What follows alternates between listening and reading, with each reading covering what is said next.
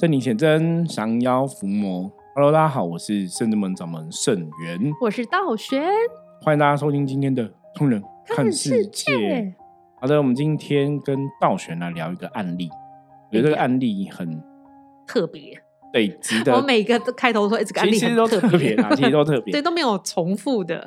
对，可是我觉得这个是很值得大家学习的，嗯，因为毕竟类似案例偏少，还是有哦，虽然真的蛮少的。这个还是跟修行有关系，然后是。我们以前讲说，像很多我们的听友应该知道，说我们在之前《通人看世界》这个节目中有分享过一些灵逼体的案例，哦，嗯，比方说你现在灵性已经觉醒了，可是你的灵魂想要做的事情跟你人想要做的事情不一样，对，它可能就会有灵逼体的现象哦，比方说你可能去上班就开始哭。或者说离开修行的场合就开始哭哈，像我们之前就有几个学生也是这样子，哭都算轻微的了，我觉得。对，或者说不上班就会莫名失落，就是莫名低落哈，就是会有一些奇奇怪怪的情绪这样子。对，还有人每到下午三点，然后就会有点恐慌，就有点心脏跳比较快，说我我现在要干嘛，都要先起来缓一缓，这也是一种。对，就是有很多状况。当然，跟你灵魂的一个想法，哦，就是有没有一样哦？灵魂想要修行，可是我们人可能会有其他的想法。我们想要工作，我们想要嗯完成人生的梦想，哦，跟灵魂想法如果不一样的话，可能就会出现类似灵逼体的状况，哦，就灵性会不安定。那或是说，你灵性的这个修行的缘分已经被开启了，嗯，可是你有没有真的做修行的事情，也会有灵性的一个冲突，哈。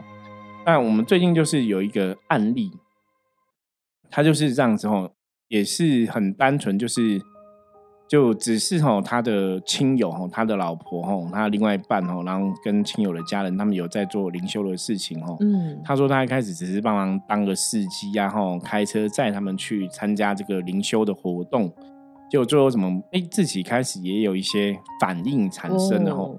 就灵性觉醒，那以前我们有讲过，有一种灵性觉醒的状况哦。如果就是你本来是一般人，很理性，你突然变成像以前有有时候有些突然变成有感应啊，会通灵啊，或是有的灵性觉醒，它可能经过天时地利人和，比方说你你真的去拜拜了，可能被神明开启，嗯，或者是你在拜拜的过程中。卡到阿飘，被阿飘开启哦，也有这种状况哦。我想以前有分享过，说有的可能生重病啊、出车祸，对，都有可能。灵性都可能在一种非非自然的状况下哈被开启哦。那当然每个人状况不一样。那他的状况比较有点像，就是可能去拜拜的过程中被神明开启，也有像是被卡音嗯开启，那就变得很敏感，身体会有一些反应。但因为大多数人吼。因为这个客人是一个男生嘛，大多数的男生基本上是比较理性跟理智的，对。所以当你灵魂有这样的感受的时候，其实他不会知道说，那对男生朋友来讲，就是不会知道说，哎，这是我灵性的开启，还是还是我卡到，嗯，哦，因为他可能会有一些想要灵动的想法，或是身体会震动啊什么的，他就没办法有一个很好的一个判断。对，因为通常这样子是身体会不自主的想要动，你一定会想要卡到。有些人会想到说，是不是神明来靠近我，也会什么降价什么的，都会这样子的有警觉心啊。我就觉得男生真的很理智。像我有听过，像那个造型又很可爱。他说他以前不是刚灵灵性启迪的时候，他连在厕所照个镜子都会想要灵动，就是就是你没办法控制。对，他说很想，但是你知道，你现在理智说，在我在外面，我不能，我要理智。对，可是女生对灵的感受，有些时候是比男生还还。感觉还更明显呢，敏锐的。对，所以道行以前就是这样子，所以他才会觉得那个有点怪怪的。对他才找师傅。对，你怎么会在厕所照镜子也想要灵动？这个有点特别，而且那个地方又不是一个。那我觉得可能看他是觉得，我觉得应该是看见你看你自己嘛，灵魂又对又会会照这样子。对，就是看到自己身体啊，看到自己的的的样子，就是灵魂可能更有感觉。就是我的确现在想要脱离一个肉体，还是怎么样？哈。可能是这样子哦，所以像，呃，我们昨天就是有个客人哦，他就是来，他就是这样的一个状况哦，基本上就是，但他严重一千倍，对他在就是有灵逼体的状况，可是他的状况的确哦，因为后来他也有去其他公庙处理过，有些人觉得他灵魂乱掉了，嗯，说他灵灵乱掉，那有些人讲说啊，尤其他有天命啊，他可能是那个神明想要抓他当机身啊？那也有人讲说，你没有天命，你都远离这些，不要想。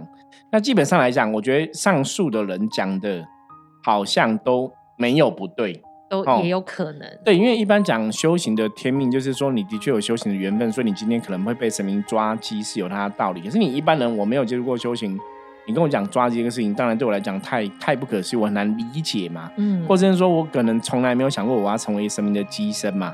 所以他灵魂的反应都通常都很激烈，那他自己也不知道怎么办，因为灵魂反应很激烈是要让你去认知这个神明的事情，也许是一个真实存在，嗯，哦，可是他自己也无法判断。那有的老师有跟他讲说，你就当做这些都是假的，就是不要想太多，你没有天命，你就好好做人吧。其实我觉得，为什么刚刚说这样也没有不对，对不对？因为如果你今天真的没有认知到你的天命、你的使命，你没有想要做修行的事情，其实。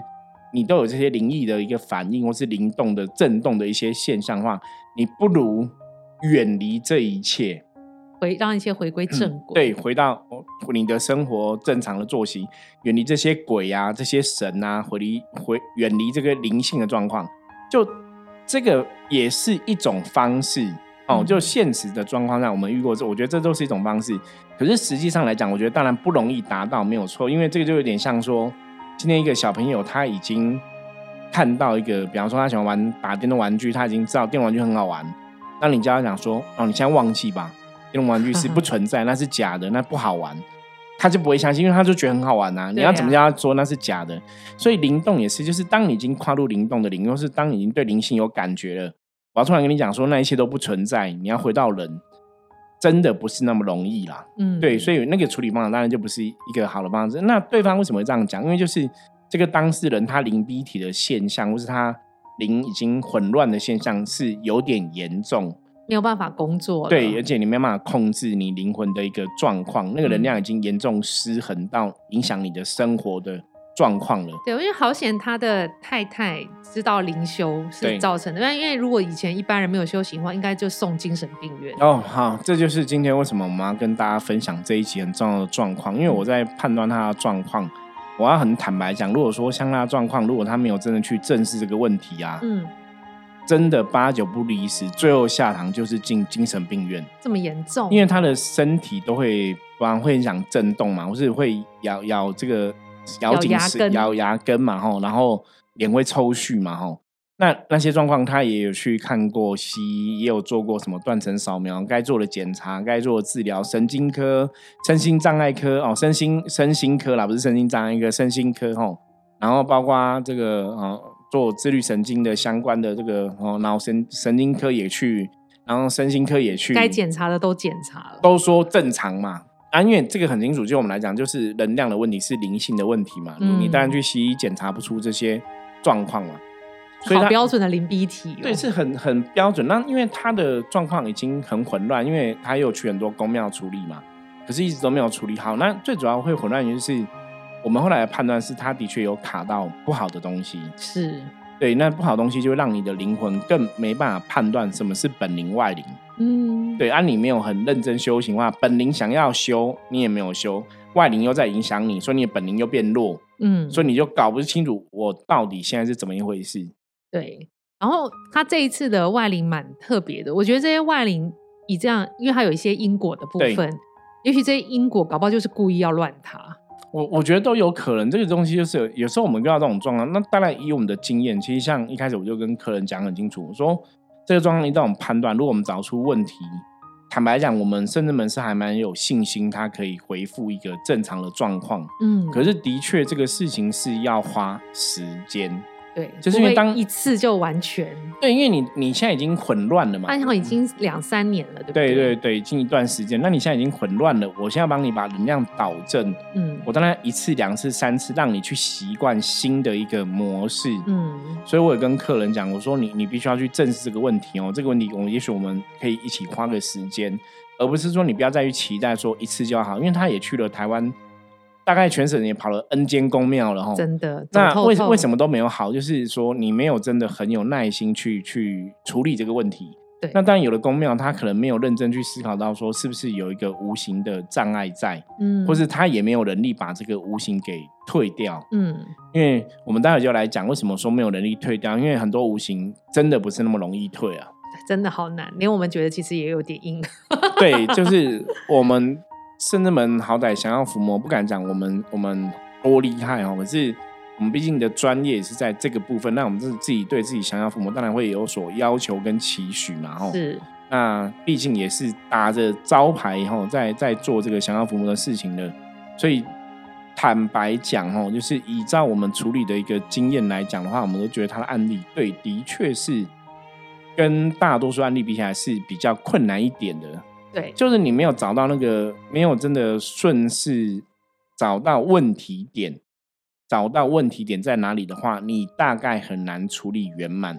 是，光他卡到的部分，我觉得可能很多的宗教的团体或是寺庙都未必有能力处理。对，因为他卡到这东西算因果蛮深的，而且对方的执念跟怨念应该蛮强的。因为那时候在帮他进行处理的时候，先帮他净化，看检查一下他的负能量到底卡在哪里，因为。那时候道玄妈进化时候有跟这个菩萨跟关圣帝君讲说，呃九天玄女娘娘说让我看到最关键的影响他现在状况的这负面是什么。然后一开始看到反而不算是单纯的卡因，反而是跟师傅禀告说师傅说那应该是因果，所以其实根源是因果，你可能后面再附加一些卡因的问题，但是你如果因果没有处理掉，相信卡因那些处理掉应该也不会好。对，所以因果就是，变说你每个东问题都要找出来，然后每个问题都要解决，要抽丝剥茧。那因为像刚刚前面讲，客人他会咬牙根嘛，然后脸就是会会会歪一边，会咬牙根这样，然后脸会很不舒服。对啊，我觉得道玄蛮厉害的，因为道玄就看到画面，我觉得就是跟这个当事人状况是很相应的。对，因为他刚开始来还没有处理的时候，没有那么明显，就一点点会咳嗽、清喉咙这样，嗯，对，就一下下一下下，然后。脸一点，就是你觉得这个人还还好，不会太严重。可是当要进行法师，譬如我拿香要进的时候，他好像就开始比较反应就很激烈了。对，然后那时候看到是让我们一个假设我们一个人靠着墙壁好了，然后有很多很粗的那种橡皮弹力弹力绳，对，压在我的脸额头上、脸上、身上很多条，或是应该像大家可以想象，以前那种综台湾综艺节目都会这样演。就是一个很大保鲜膜在前面嘛，然后你人要突破保鲜膜往前冲，所以那个脸靠在保鲜膜上，脸都会变形。对，它那个保鲜膜，它是有点像是宽的黑色的绳子胶带这样子，很长，然后很很很厚，有点像橡胶那种，然后两端都各有那种无形的人，黑色的人在在后面拉，而且拉很大力哦。我们像看我们拔河赛的拔河赛的那个选手，是不是拉都向后躺？对。后蹲向后躺，他们就像这样子，他们都已经蹲着，向后用力扯，两边扯。所以这个我看到他灵魂的脸其实是变形的，就是鼻梁这边其实是塌陷，就骨头。对，如果以视觉看，是他骨头已经塌了，就脸都歪掉了。对，然后那个嘴巴的牙齿是爆出来的，就是整个都是挤压嘛，所以眼球也是一颗大一个小，就是好像被挤压一个凸出来，然后一个凹进去，像这样子。然后就是觉得他的灵体受伤非常严重，而且没有自由。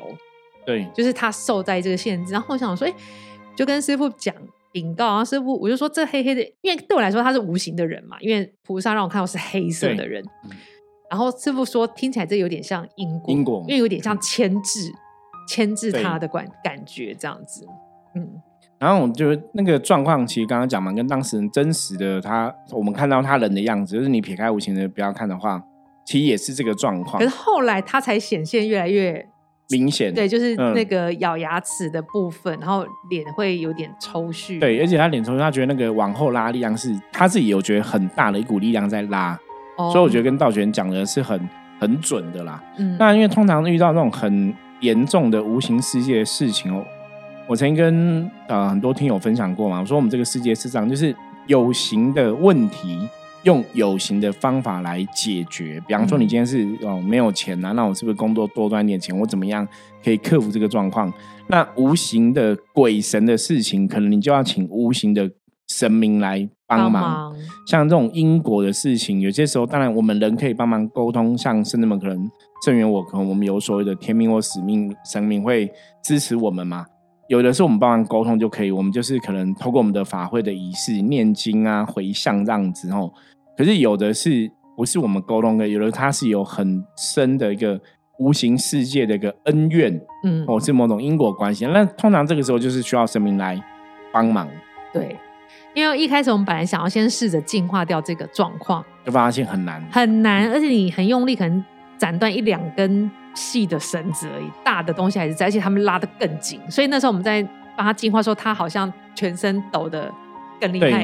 因为那时候看他全身抖，我本来是闭眼睛嘛，其实我是看到东西拉更紧，所以他一直人在颤抖。然后因为师傅在后面扶着他，加持给他力量。对，所以那时候就是看，就是跟道玄的判断，就确定说，哦，这个事情好像这样子是没办法帮忙的。嗯，那就确定说，那我们请神明来帮忙。那因为昨天他的那个处理的法坛主神是那个。关圣帝君，对，所以我们就请关圣帝君来帮忙哈。那依照我们以往的经验，我以为哈，我本来以为就关帝君来就带啊，发个很拿关刀斩一斩的嘛，就速战速决就好了。哎，就不是哎，关帝君来先沟通，对，哎对，好像先讲，对，关帝君来先跟这些无形的讲哦，就是说今天呢念经回向也是有这个诚心啊，忏悔什么的哦。请大家先不要这样障碍他，有什么事情可以再说哈，我们再看怎么来来帮助大家。就神明出来有点帮忙求情，跟跟这些英国讲清楚这样子，所以后来这些英国才会愿意放下哈，就先看之后怎么再来瞧。嗯，所以关键在帮忙把一些他拉住、束缚住他两旁的这些力量给斩掉。嗯，因为一开始我真的觉得说冠军来可能就会哦发狠啊弄弄踩一斩，就没有他来是非常温柔的。我一开始有点觉得哎。不是要来干架了吗？对，是先 先勾，所以代表这因果是有理由找对方。你不能，其实你知道，我们现在也是现在回想才觉得，哦，好像大概。越来越知道事情的端倪，对，很特别。因为观世里面从来来都是对，因为一开始还没有去了解到那么清楚的因果关系，可是到后来，我们大概现在已经蛮确定因果是为什么。等下也会跟大家来分享哦。所以观世来一开始先温柔的跟对方沟通，沟通完之后，对方愿意先暂时放下这个怨恨哦，所以观世才帮忙把这个负面先斩除掉。对对，那斩除掉，想说应该就好了吧？对，斩除掉，嗯。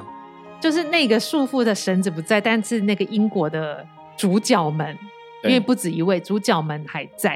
然后那时候再看到这个状况呢，是刚刚不是说灵魂被黑色线条束缚住，那线条没有，但他灵魂还是扭曲的，因为已经受受这个痛苦很久了，已经受伤了。所以这也是一个，就是我们刚刚讲乱灵的一个状况，就是说你的灵魂可能在这个过程中被折磨，它的确有一些伤人的、有一些负面的状况在。对，所以这个也是。你要去回复这个状况，可能真的需要一些时间呐。他没办法说一次两次这样就好。对啊，因为他能量已经有缺失。然后再看那条纹没有了嘛，就看到旁边的我刚刚说都黑影嘛。然后但是后来又看比较清楚的一个样貌，我就看到一个精怪。我说的精怪，因为它不是人形的样子，你看起来就是长精怪，它是一个有颜色的身体，然后眼睛就是特别的大。嗯，眼睛不是外星人那种眼睛啊，就是像人或是动物的眼睛比较大，然后身体很瘦又很细，但头上戴了一个很特别的帽子，这帽子就是有点长长的，有点像东方不败嘛，嗯，有点长啊。东方不败好像是头发，它就是一个长形的帽子，然后那个帽子是绿色的，会亮，但不是很漂亮，不是那种翡翠啊什么绿，它是好像会发光的鼻涕。还是发光的浓，暗绿的浓，浓就浓，不是这样青绿色脓包这种感觉，对浓浓，然后亮亮的。它其实你看是觉得这光，我不觉得，我觉得不舒服。然后它这个帽子上还有一些雕刻、雕花，就对了。然后我就问朋友说：“这是谁？什么谁？是谁？”然后有一个直觉很强，就他们是曾经被拜过的神，嗯，但现在没有被拜了，就跟着他。那时候我就跟师傅讲说，这是什么原因啊？是我还跟问师傅说，他是不是跟人家打交道？没有说，我本来以为是他这辈子拜拜的神，不小心拜到精怪了，然后有给人家承诺，这样，然后我就跟师傅禀报这个状况。可是那时候我们也是还没有办法很确定，对，到底是什么？因为后来问了客人之后，他也没有印象中有一些怎么戴绿色帽子啊，对，这样的一个神明哦。因为道玄有时候看到这些无形的，跟你真实的。是很难连接上啦，对，很难连接上。那那时候也是处理到后来，就是发现说这个事情好像有点麻烦，有点棘手哈，所以我们就是请包大人，就是跟包大人确定一下，请包大人出来帮忙沟通协调。对，因为我们刚刚看到绿色帽子，是不是在关圣帝君来之前？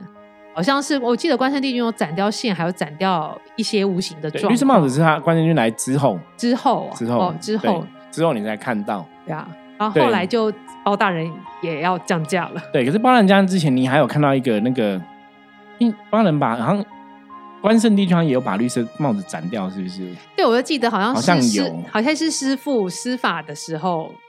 有把它退掉了，对，然后后来又说有看到另外一个，我们好像有另外有看到一个更深层的，对，或者觉得很奇怪，为什么更深层也是一个精怪，他戴了一个也是戴一个帽子，因为我觉得在我的灵室里面看到他们戴帽子。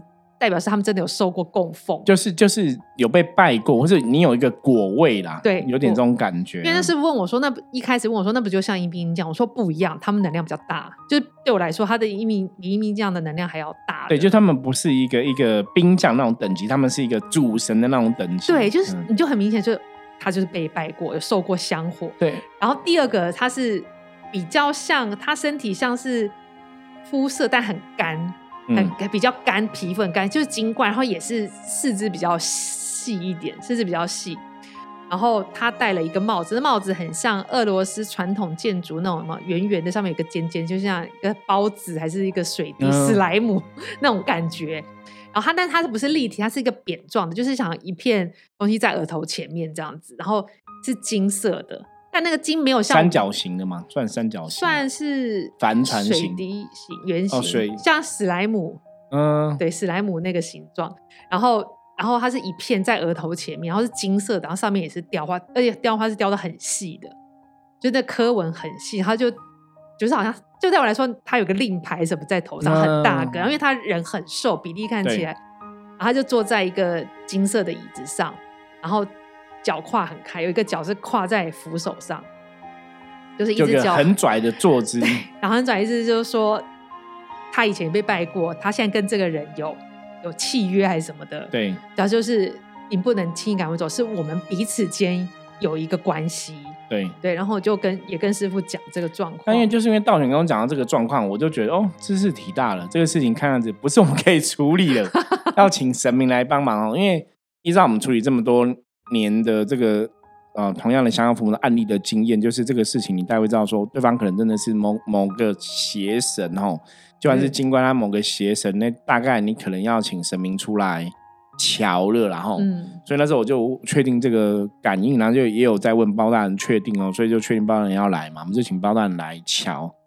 就是我觉得包大人还是，你知道我以我人的逻辑来讲，就是我还是觉得，嗯，神真的很厉害。真的，因为以圣元的感应来讲，就是我其实不会知道这到底发生什么事，可是包大人出来讲就有讲出个问题。我我觉得重点是要知道问题的来龙去脉哈。就包大人就就有写嘛，然后就讲出问题，就是哎，这是他跟这个精怪。其实我那时候看到是两个，所以我不晓得是不是你看到两个，而且我我觉得有一个是史瑞克，就是是蛇，绿绿的，我不知道是绿绿的，我觉得蛮像的，因为都细细的。我确定里面有个是蛇，另外一个。不不太知道是什么，可是有点像那种竹节虫那种，就是很瘦那一种，瘦瘦的，对，就是卡。可是有个是蛇，我大概蛮确定的，另外一个不是很确定，就可能比较像昆虫还是什么，就不是很确定那个样子。那报案来的时候就确认说，哎，正好这两个是上辈子跟这个当事人是有过一些约定的。嗯，就是有过一些约定的哈，然后他有提到说他是要跟他们一起同修，嗯，可是不知道为什么说这个当事人就是抛弃他们，就上辈子没有跟他们一起同修，就是你没有去完成上辈子的约定，所以这辈子他们好像不管怎么样，就好不容易找到他，所以我就扒着他，类似这样子，不放，对，好像说我们有约定好，所以变成是有这样的一个因缘在。那当然我们就是从不断了解事情，就从这个事情，我们就开始想办法来。处理嘛，对，我就发现说，不管包大人怎么沟通、怎么协调、怎么谈条件，通通都不要拒绝。对，通常会这样子，只有一个原因，就是对方会觉得他们很厉害，我们拿他没辙。对，就依依照我们的，我不要跟你谈啊。对，我们处理了这么多年的经验，就是我不跟你谈，所以我们昨天包大人怎么谈都不要。所以他这样子，那英国的要是什么？是要他人，要他这个灵，要他的命，还是要什么？对我。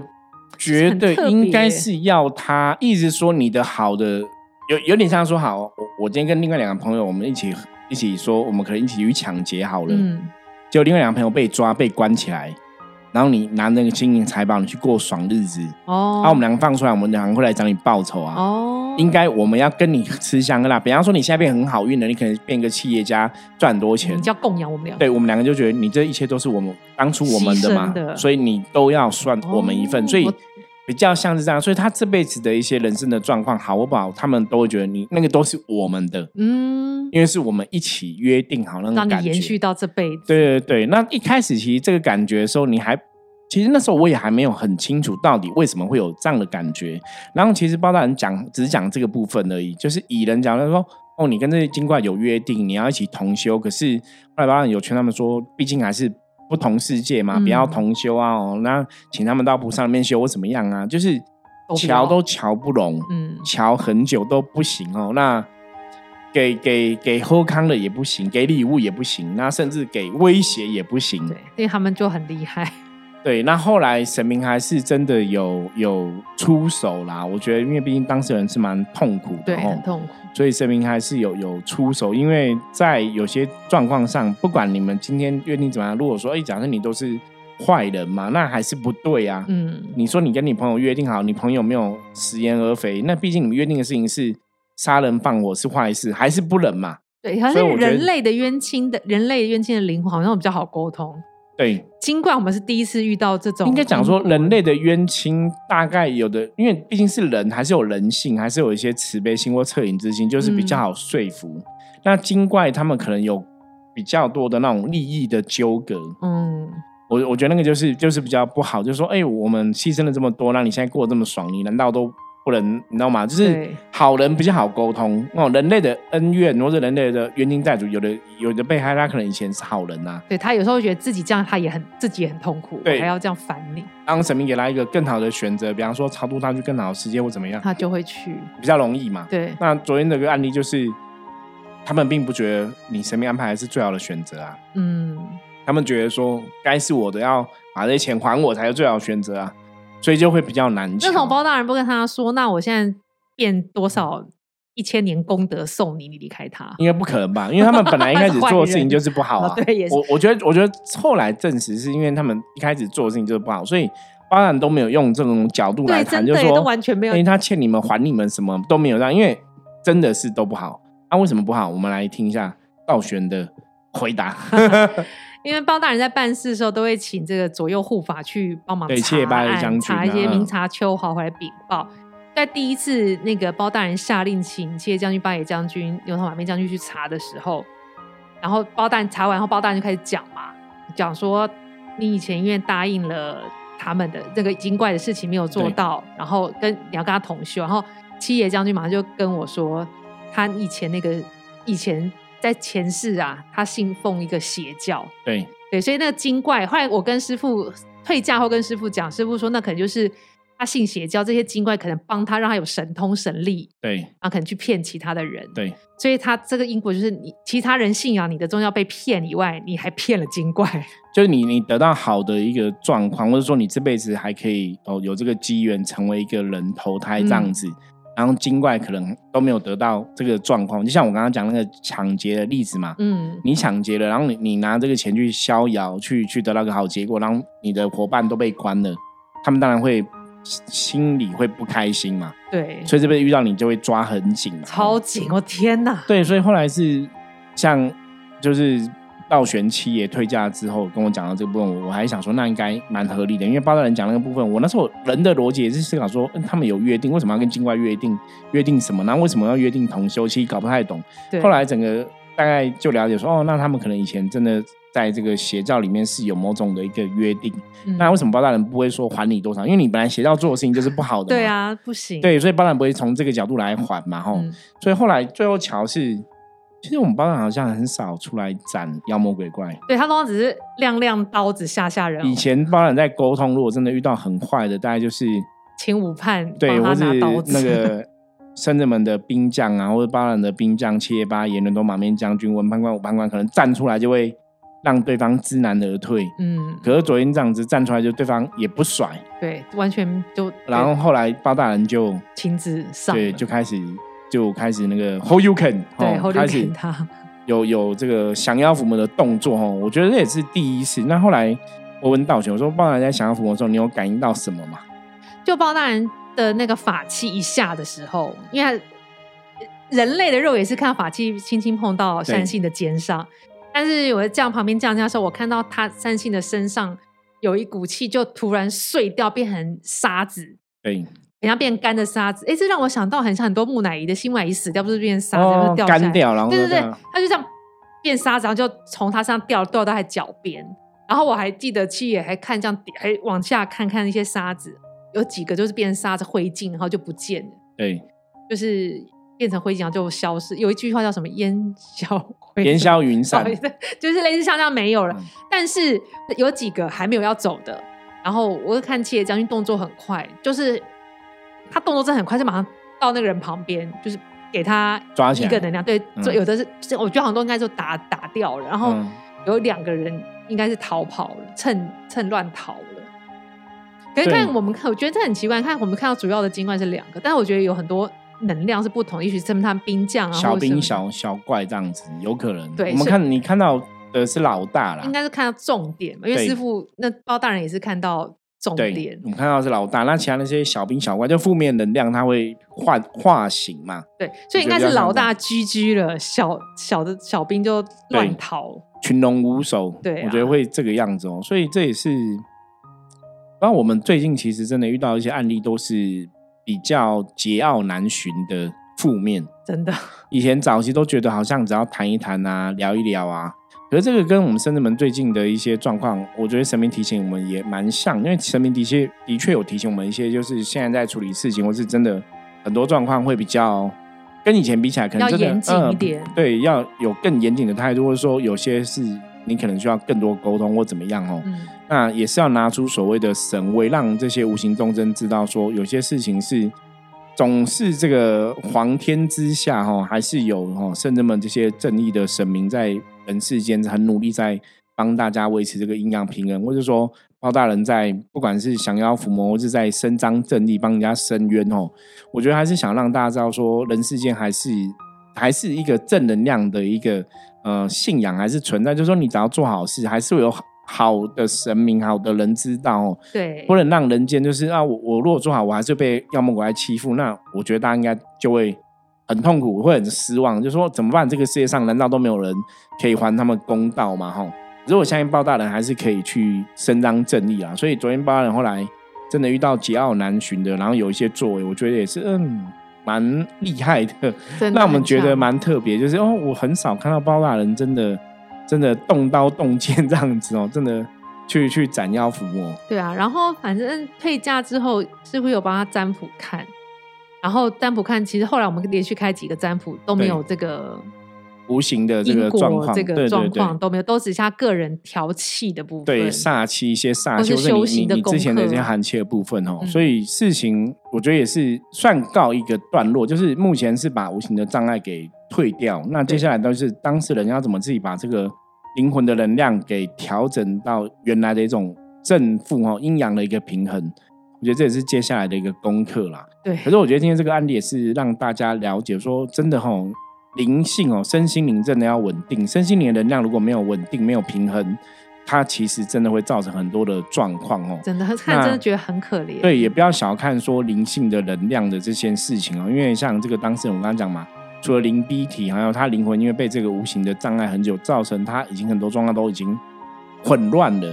所以，我们的确现在也是要花一些时间，慢慢把这个能量再给导正回来，对，修补一下。对，好，今天的案例哈，我觉得算可以排上圣真门处理的事情是数一数二，对前几名的一个很特别的案例，很特别。对，那也就透过今天的 p o d c a 跟大家来分享哦。那也希望让大家知道，就是不管你今天真的遇到多么。重大的一个困难困境哦，那不管怎么样，只要不要放弃希望哦，我相信这个世界上哦，还是会有哦正义的力量存在，会有正义的神明哦来协助大家哈。所以，如果你真的有遇到这些严重的灵的困扰哦，灵老，或是说遇到很严重的，不管是灵逼体啊，卡因中邪啊，被下降头、被下符啊。我觉得圣至们还是有众神在帮助大家啦，所以大家还是要有坚定的信心吼。然后，如果真的有机缘来到圣至门的话，还是对圣至门众神要有更多的一个信仰。对，因为昨天那个善信当事人他讲一句话，我心都快碎了。他说他在那边运气嘛，是不是加运气？他就说。我看你们每个人都很开心，就是灵动都很有能量。对我现场看到你们，跟影片看到你们都很开心，都很健康。原来说不知道越动越健康，为什么我不能？对，为什么我这么痛？我就哦，我觉得听到心都快碎了，怎么怎么这么可怜？为什么他一样灵性的问题，然后灵魂没办法对，表现然后那个无形怎么会这样障碍人？你看，其实无形的世界是这么恐怖的。对，你去健康检查怎么样都没有问题。的确，对，所以当你遇到这种状况，你可能真的要用稍微。不可思议的力量去解释这一切，就就有些东西还是不能铁齿啊。如果说理性的判断、西医的判断都是没有任何问题，可是明明我们现在是不舒服，那也许你真的要去想，它也许真的跟无形世界有关系，跟这些嗯所谓的鬼呀、所谓的妖魔鬼怪真的是有关系。我觉得就是要去正视这个问题，没错。那也不要丧失你的希望啦。很多东西，也许我们一次比一次进步哦。建光师傅说过哦。很多东西我们跟自己比，一次比一次进步，我们的状况自然也会越来越好。对。那如果你今天是一个生病，或是真的受到很严重这个无形的干扰，也许不会一次就痊愈哦。可是你只要有信心，就是我们一次一次比一次进步，那我们还是早日可以达到能量平衡的一个状况哦。对，不要放弃。真的，这个非常重要哦，还是要坚持的相信你可以越来越好哦。好，那我们接着来看一下负能量的状况，今天的大环境到底如何？红炮。红炮哦是代表好的一个牌哦，代表好的一个旗，表示今天大环境没有什么负面的一个状况哦。那红炮也有跟大家讲哦，凡事要心无挂碍，敬重先佛，凡事修身心，热情善待人哦。所以今天跟大家相处都用一个比较热情的态度，然后心里不要有过多的挂碍哈，然后对众神有一定的敬仰跟尊敬之心哦。相信今天很多事情就会顺利、平安、吉祥的度过了。好，那以上哈是我们今天跟大家分享内容，希望大家喜欢。如果任何问题，一样加入我们的 Line 跟我们讲哦。那最后再次跟大家预告，我们在六月底的时候会到新加坡哦，欢迎到时候新加坡有朋友，我们再一起来在新加坡相见欢喽。任何问题，加入圣者门的 Line 跟我取得联系。我是圣者门掌门圣元，通人看世界，我们明天见，拜拜，拜拜。